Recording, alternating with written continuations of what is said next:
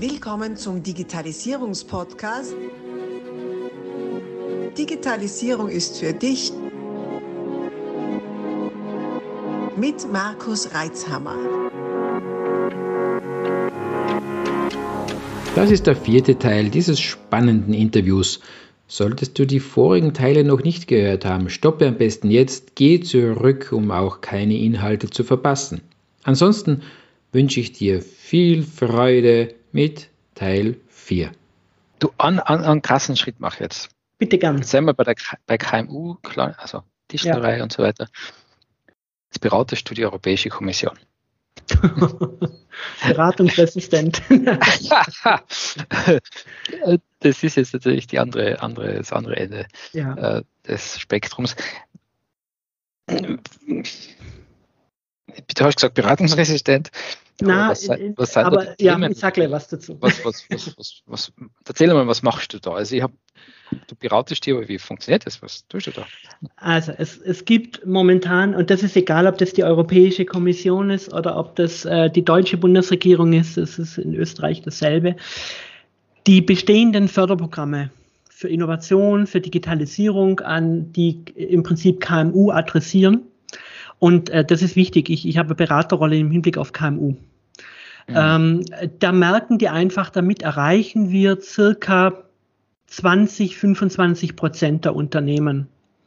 Die Mehrheit erreichen wir darüber nicht. Ja? Und äh, die Frage ist praktisch, wie schaffen wir es, bedarfsgerechter zu fördern, zielgruppengerechter zu fördern? Wie, wie kann ich KMU besser in Förderprogramme bringen? Wie kann ich die Einstiegshürden, die administrativen Aufwände vereinfachen?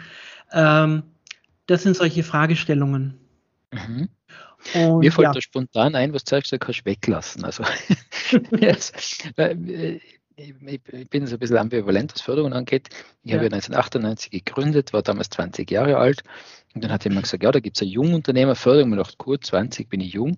Äh, beantrage mal. Ne? Dann habe ich die Absage gekriegt. So, was ist das, das Problem? Ja, ich bin kein Jungunternehmer. Wie alt muss man dann sein? 15 oder, oder wie? Nein, es hat nichts mit dem Alter zu tun, sondern müsste, ich müsste vor drei Jahren unselbstständig tätig gewesen sein. okay, ja. also das war so mein erstes Erlebnis, was Förderungen angeht.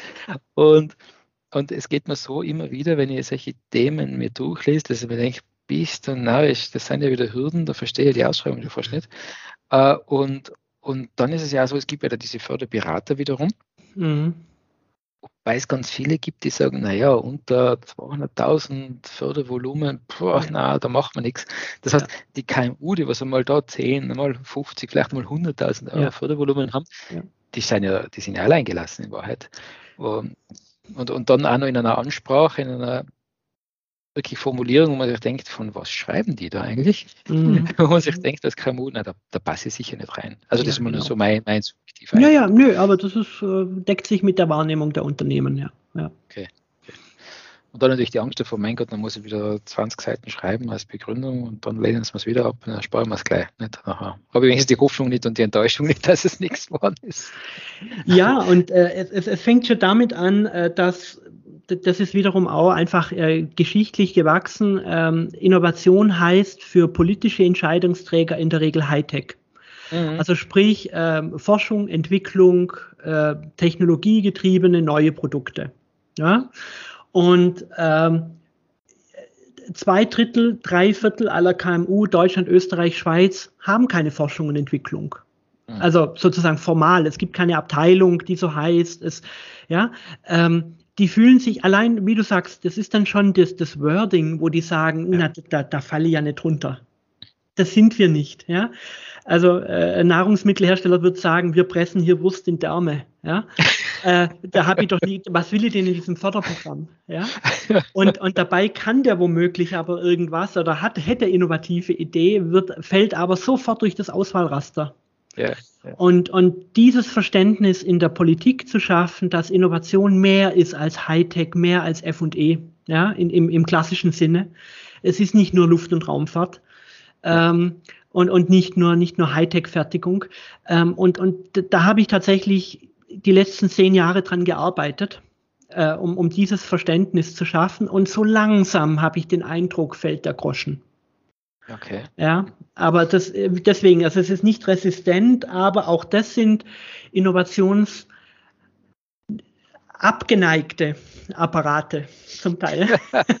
ja, ja, sind auch nicht besser als Unternehmen ja. und, und das ja. dauert, bis mhm. dieser Groschen und bis, bis dieses Innovationsverständnis sich ändert auch. Ja, aber es gibt jetzt gute Ansätze. Also gerade auf der europäischen Ebene mit diesem neuen uh, European Innovation Council, da haben sie jetzt wirklich angefangen, auch agile Fördersysteme aufzusetzen, wo ich eben auch erstmal nur für ein halbes Jahr beantragen kann, wo ich das Konsortium nochmal wechseln kann, wenn ich merke, oh, ich brauche andere Partner oder wie auch immer, wo ich sozusagen schnell kurz, also äh, kurzfristig Mittel kriege, um was aus, also diese ne, iterativ agilen Ansätze aus dem Innovationsmanagement kann ich praktisch sind im Fördersystem abgebildet wieder.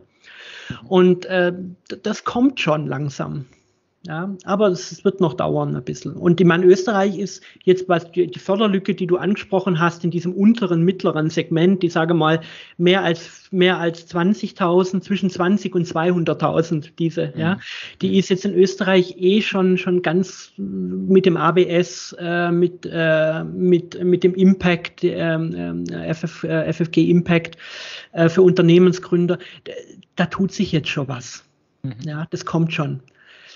Ich finde es sehr erfrischend, dass du, dass du äh, da Rolle einnimmst, dass, von der man nicht gedacht hat, dass es sie überhaupt gibt. Also, dass wirklich jemand äh, aus der Praxis wirklich die Kommission berät, diese, diese, wie soll ich sagen, diese Bürokratiemonster da äh, für KMU anzupassen. Das ist, ja, das ist ja schon schön.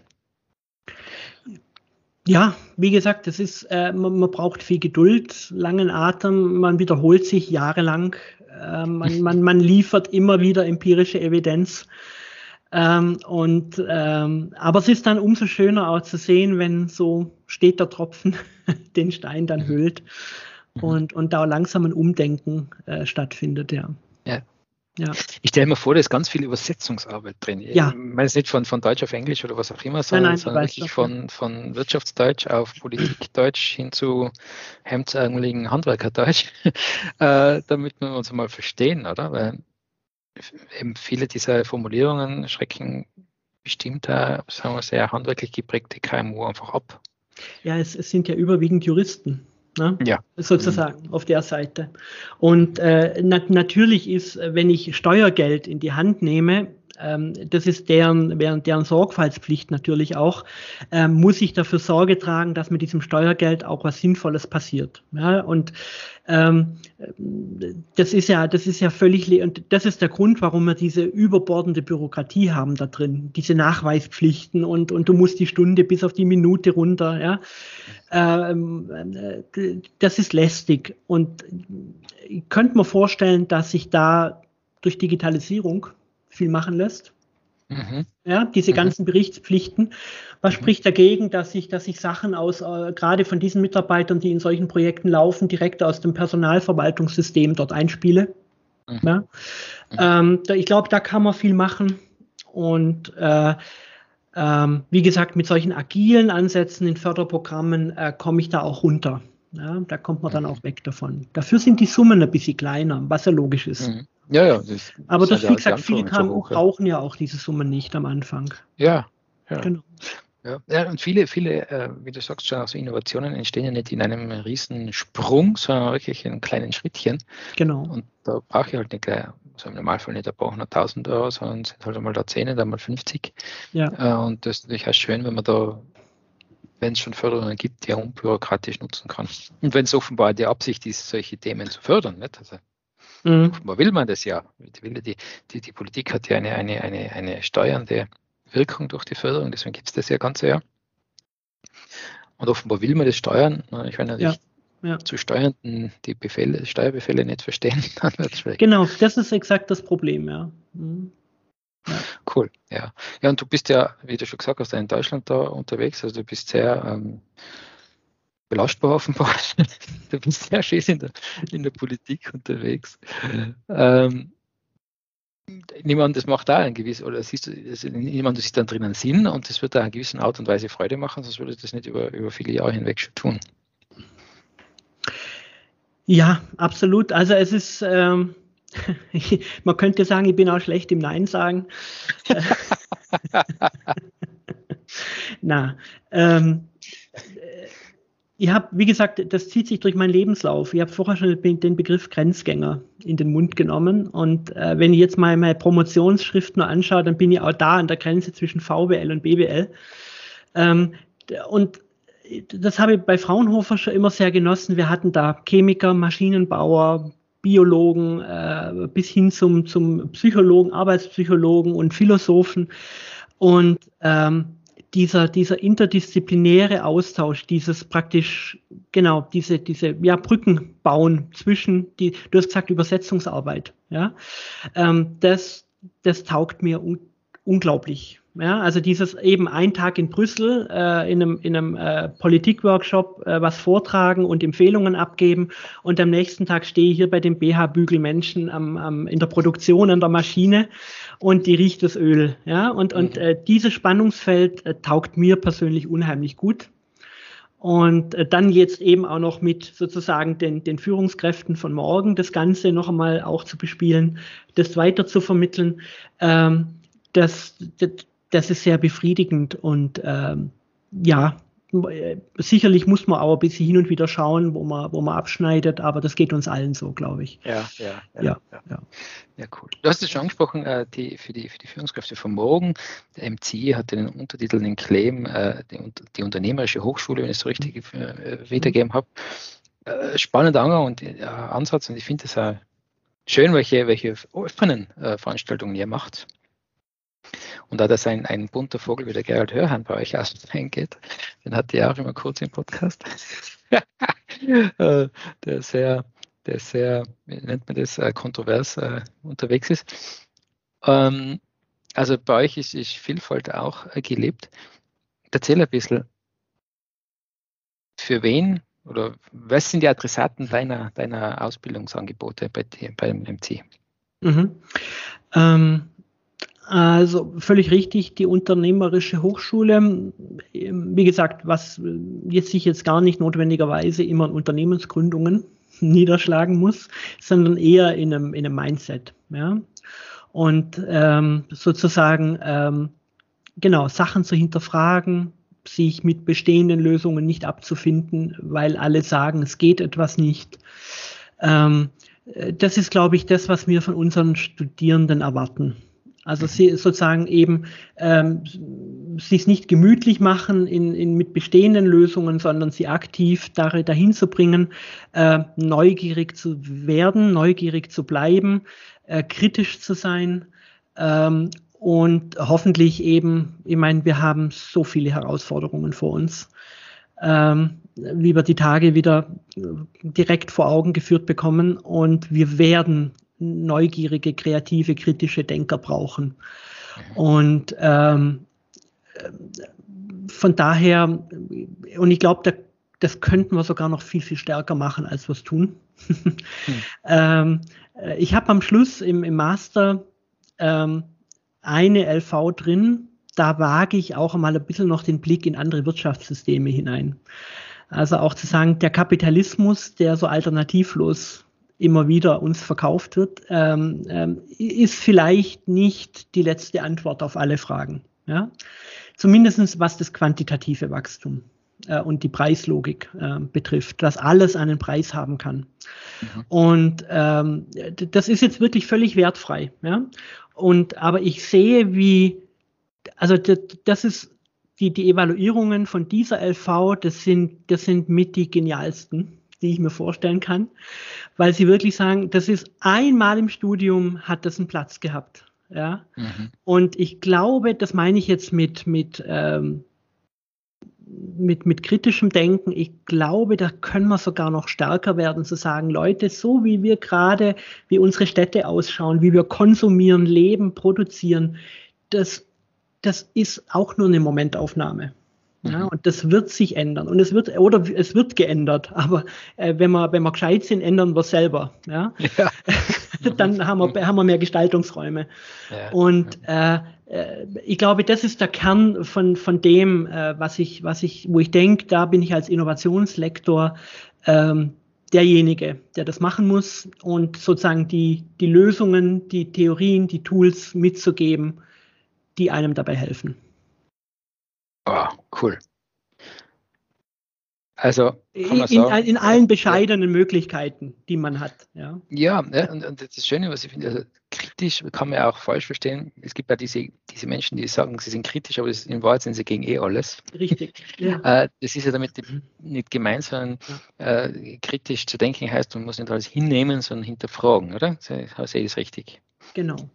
Und äh, das kann ja nur durchaus. Weil alle so machen, äh, ist, muss es eben, genau. Ja. Mhm. Ja, also nicht per se Grundeinstellung immer gegen alles sein, sondern äh, kreativ und, und mitunter auch positiv zu hinterfragen, geht es anders auch. Mhm. Mhm. Cool, Wahnsinn. Also äh, ich kann nur sagen, also die, die an, an, die Zuhörer, zieht unbedingt das MCI. Natürlich ein Oliver Sohm in Betracht, wenn es um Fortbildung geht äh, übers DIH West, das ja, wir kennen es schon aus, der, aus dem Podcast, ja, ein, ein, ein überfakultativer Zusammenarbeitsplattform ist, wenn ich es mal so sagen darf, äh, gibt es ja auch spannende Angebote, wo, wo das MT mitwirkt. Da kann man sich gern äh, Informationen einholen dazu. Ist wirklich allein schon äh, zu schauen, welche Aktivitäten es dort gibt, allein das ist schon inspirierend. Und auch, dass die, die Hochschulen, die ja an sich ja in gewisser Weise Mitbewerber sind, da wieder zusammenarbeiten, ja, das, ja. das finde find ich sehr, sehr schön, weil in, in Wahrheit äh, habt ihr ja in, quasi die Konkurrenz um Studierende, nicht jeder muss schauen oder will schauen, dass er seine Veranstaltungen füllt und seine Jahrgänge. Und auch da gibt es wieder eine Kooperation, einfach aus dem Ansatz heraus, dass man gemeinsam mehr erreicht als alleine. Ganz Super. genau. Oliver. Wir sollten zusammenhalten in Tirol, ja? Ja, finde ja, finde ja, nicht? Ja. Ähm, die, äh, genau, das wollte ich sagen. Also vielen Dank für deine, für deinen äh, Rundumschlag. Also wir könnten ja da noch stundenlang weiter äh, ratschen, kommt mir vor. Es ist äh, wirklich sehr inspirierend da, was du, was du gesagt hast. Hast du noch etwas, was wir jetzt noch nicht angerissen haben, wo du sagst, das geht jetzt noch raus in die Welt? oh, Gottes Willen. Na, äh, ich, ich glaube, du hast es schon gesagt. Der, ich finde, der DH ist, ist, eine, ist eine ganz tolle Plattform. Und äh, wie gesagt, wir haben jetzt bei uns, wir machen eben rund um das Thema Innovation, Innovationsmanagement, äh, Workshops, wo wir äh, genau Unternehmen überhaupt einmal ein bisschen mit dem Thema infizieren möchten, äh, eben genau niedrigschwellige Ansatzpunkte äh, mitgeben wollen, eben jetzt nicht gleich die Maximallösung, sondern wie könnt ihr im Kleinen anfangen, euch damit äh, vielleicht stärker aufzustellen.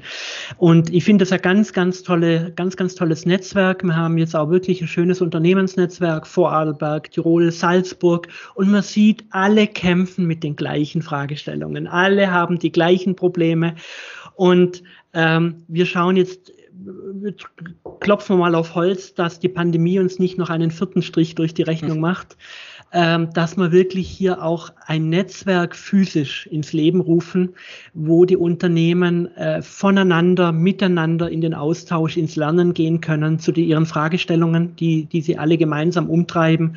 Und ähm, von daher das ist vielleicht das, was ich am Schluss sagen möchte. Wenn jetzt jemand zuhört, der beim DEH bisher noch zurück haltend war oder nicht da Berührungsängste hatte. Es ist, also da stehe ich 100 Prozent dahinter. Das ist ein tolles Angebot. Äh, es ist kostenfrei. Ähm, es, es deckt alle Themen der Digitalisierung ab, von den blutigen Anfängern bis hin zu den fortgeschrittenen Experten schon.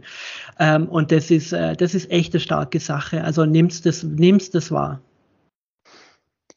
Vielen Dank, wunderbar zusammengefasst. Wir werden natürlich die Links zum DEH, zum MCI äh, zu, deiner, äh, zu deinem Department äh, in die Shownotes packen, damit da die äh, Wege möglichst kurz sind.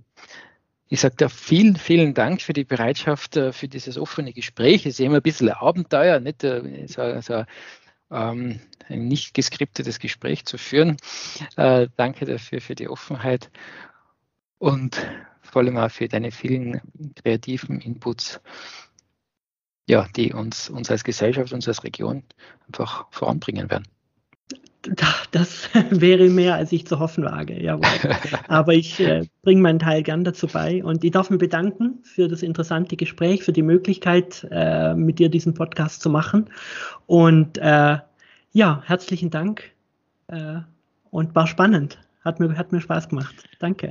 Vielen Dank, freut mich.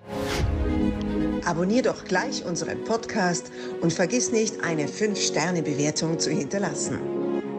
Bis dann, wenn es wieder heißt, Digitalisierung ist für dich mit Markus Reitzhammer.